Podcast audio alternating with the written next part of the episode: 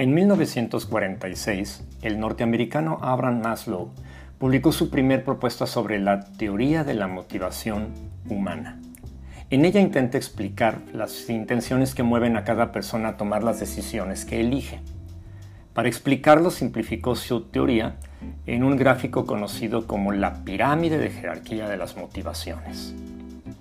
En ella plantea cinco clasificaciones que van desde las necesidades básicas a las que denomina fisiológicas, como dormir, comer, respirar, hasta las de autorrealización en la cúspide de la pirámide que implican ejercicio de la moralidad, la creatividad, la espontaneidad, la aceptación de los hechos, pasando por otras necesidades intermedias a las que llama de seguridad o protección, de amor y de autoestima reconocimiento.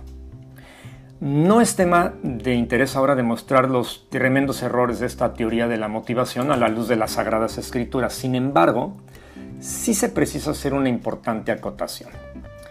Cuando los seres humanos llegamos a considerar que por arriba de toda intención se pondera el concepto de la autoestima y la autorrealización, que más lo pone por encima de la pirámide, caemos en un, precipicio abismal.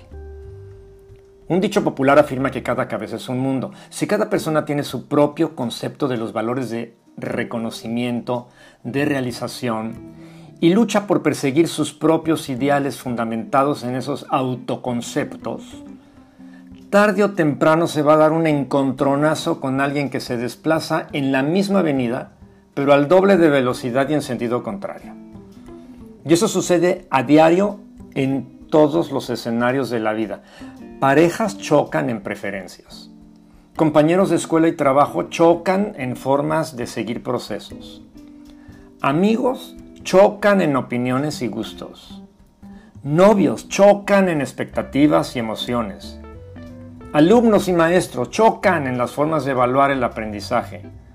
Autoridades y subordinados chocan en reglamentos y normatividades y en tiempos del COVID-19 se exponencian los choques debido a los ajustes y reajustes que las cambiantes nuevas normalidades exigen. Como vemos, el mundo de los seres humanos es un mundo de choques permanentes en los que hay heridos cada segundo. Algunos sufren fracturas, otros mutilaciones y algunos aniquilamiento absoluto, porque las preferencias de otros suelen ser violentamente demoledoras o mañosa y sutilmente impuestas.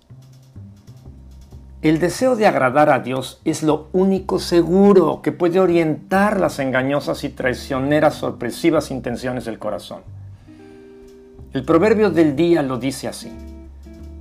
A cada uno le parece correcto su proceder, pero el Señor juzga los motivos. Proverbios 16, 2, nueva versión internacional. Admirable consejero Gracias por darnos tu palabra, la Biblia, por medio de la cual podemos conocer tu voluntad que es buena, agradable y perfecta. Perdónanos por buscar nuestras propias razones para tomar las decisiones que nos parecen convenientes. Gracias porque por la intervención de Cristo tenemos vida y salud a pesar de que yo decido por naturaleza pecaminosa chocando de frente con tu voluntad de mandamiento. Gracias Señor Jesucristo por agradar al Padre decidiendo correctamente por mí. En tu nombre oro. Amén.